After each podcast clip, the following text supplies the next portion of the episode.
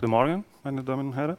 Ich werde dann über Polymer Polymere im medizinischen Bereich, äh, so die medizinische Anwendung haben, insbesondere Polymere, die wir in meiner Gruppe Medical Textiles benutzen. Äh, die Anwendung, die wir in unserer Gruppe zielen, sind äh, zwei Anwendungen. Nicht invasive Überwachung von Körperparametern und nicht invasive Abgabe von Medikamenten. Und dafür benutzen wir vor allem drei Klassen von Polymere. Thermoplastische, die wir als Optische benutzen, synthetische Hydrogele aus Membranen und biobasierte Hydrogele aus Beschichtung für Textilien. Und ich werde jetzt kurz über diese drei Klassen sprechen. Erstens über optische Phase, das sind Lichtleitermaterialien, die über einen Kern und einen Mantel äh, haben, wobei die Mantel einen niedrigen Berechnungsindex hat als das Kern, sodass die Licht dann äh, geleitet wird. Normalerweise sind diese Materialien aus Glas oder PMMA gemacht, sie sind sehr brüchig und daher eignen sie sich nicht für Integration into Textilienmaterialien. Deswegen haben wir ein neues Verfahren entwickelt, wo wir sehr flexibel Material herstellen können. Das ist eine Melt-Spin-Anlage, wo wir dann kontinuierlich, sehr schnell und billige äh, optische Fasern herstellen können, die auch sehr flexibel und elastisch und zäh sind, sodass wir das gezielt in Textil integrieren können. Wir können sowohl optische Phase mit Kern und Mantel herstellen, als auch nur mit Kern. Danach lasse ich das in die Textilien mittels unterschiedlicher Methoden äh, integrieren, weben oder nähen, die, die normale Methode, aber auch äh, über Stitchen, die Sie, hier, die Sie hier sehen. Das optische Faser wäre in diesem Beispiel das grüne Faser und die wird integriert dann mittels dieser Stitching-Methode, wobei eine andere Faden, diese Orange, als Support dient. Das Problem ist, dass das sehr stark mechanisch beansprucht.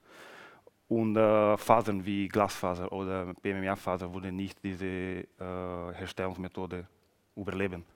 Wir sehen hier am Ende ist die Faser so integriert oder so, das wären die optische Faserteil.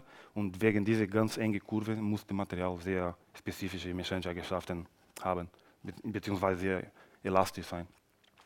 Welche Anwendung können wir damit machen, nachdem sie integriert sind? Wir können in Sensing und Therapie diese optische Faser benutzen.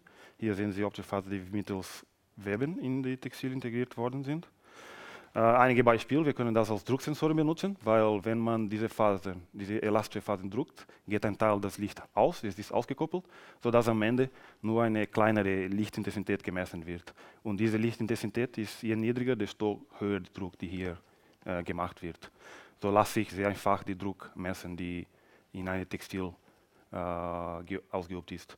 Äh, diese Phasen sind auch äh, dehnungsempfindlich, so, so, wenn man die Phasen dehnt, sie auch einen Teil des Lichts auskoppeln und man genauso wie hier eine kleinere Lichtintensität misst. So kann man die Atmung, zum Beispiel die Atmung ver, verfolgen, indem man diese optische Phase in einen Brustgurt oder in ein T-Shirt integriert. Und äh, letztlich, letztlich kann man das in solche äh, Pads mit kreisförmigen äh, Struktur integrieren, wobei hier jeder V ist eine Phase, die gestitcht, gestitcht wurde in diese Textilien und somit lässt sich zum Beispiel die Sauerstoffsättigung in Blut messen, in Reflexionmodus. Normalerweise wird das heute in Transmissionmodus gemessen.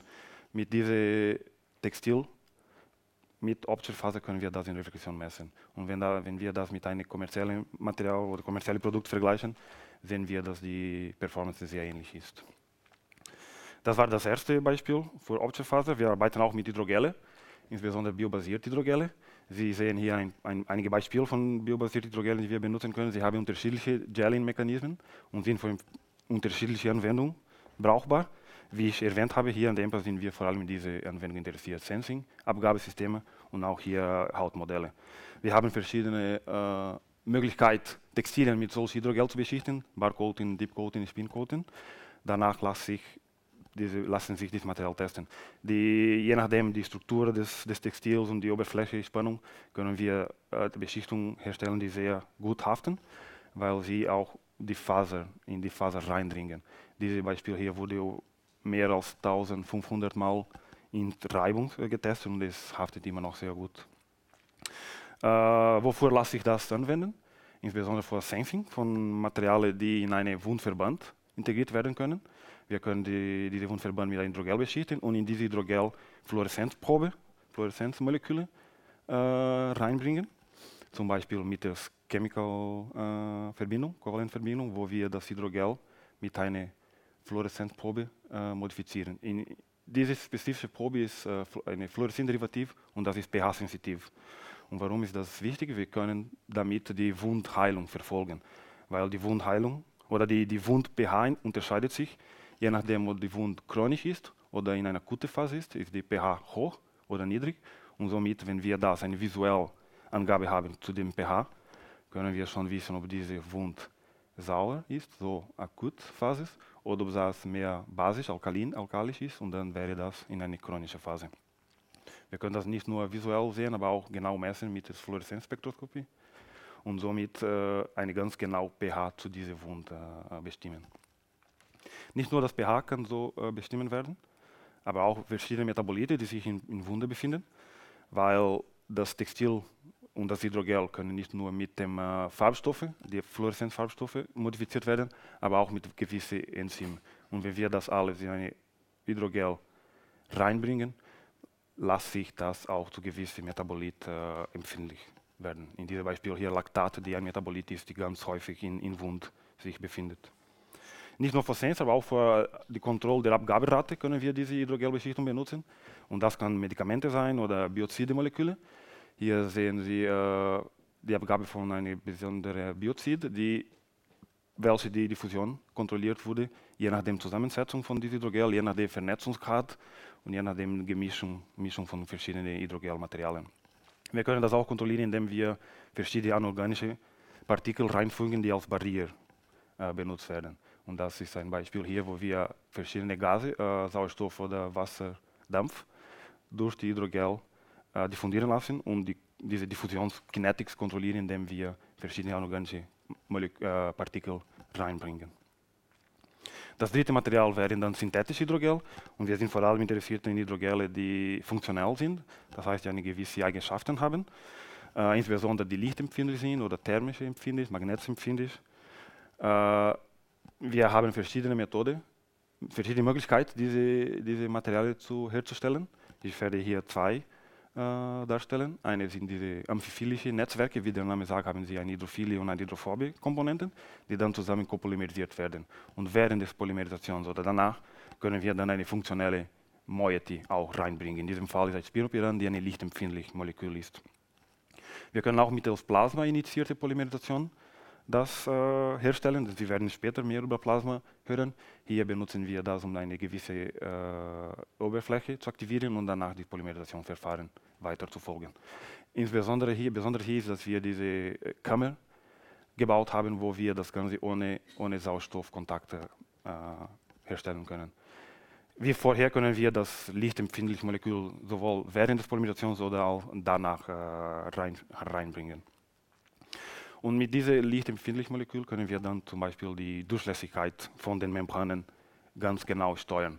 Weil wenn wir mit UV bestrahlen, ist dieses lichtempfindliche Molekül Spiropyran in diesem Fall polarer und lässt dann hydrophile Moleküle schneller äh, durch, durch, durchlassen. Wenn wir das zurück mit äh, visible, sichtbares Licht bestrahlen, wird dann das Molekül wieder apolarer und so werden die, die Poren geöffnet. Es, es fließt weniger hydrophile Moleküle durch. Das können wir zum Beispiel für Koffein oder für Glucose äh, benutzen. Das gleiche gilt, wenn wir statt ein lichtempfindliches Molekül ein thermisch empfindliches Molekül benutzen, um die Hydrogel herzustellen, dann können wir mit der Temperatur steuern, ob die Durchlässigkeit höher oder niedriger ist. Und wofür sind solche Hydrogele interessant, wie, wie bei den Materialien, für nicht invasive Abgabe von Medikamenten. Wir können diese Membranen als ein Teil eines Transdermals Patch benutzen, sodass wir die Abgabe von einem Medikament ganz genau um, mit Licht, mit Temperatur, mit magnetischem Feld steuern können. Oder auch kann das ein Teil von einem Sensor sein, sodass wir nicht invasive gewisse Moleküle, die durch die Haut diffundieren, messen können. In diesem Fall haben wir zusammen mit dem Spital Zürich gearbeitet, um einen nicht invasive Glukosesensor für Frühgeborene äh, herzustellen. Somit komme ich zum Ende. Hier noch einmal die Zusammenfassung von dem Vortrag. Ich habe drei polymere Klasse dargestellt, äh, thermoplastische, biobasierte Hydrogele und synthetische funktionale Hydrogele. JF hat äh, ihre eigenen Vorteile und lässt sich sehr speziell für Abgabe nicht-invasive Abgabe und nicht-invasive äh, Sensing oder Board, äh, Körperüberwachung benutzen. Äh, das wollte ich bedanke mich für das Team und auch unsere Partner und auch für Ihre Aufmerksamkeit.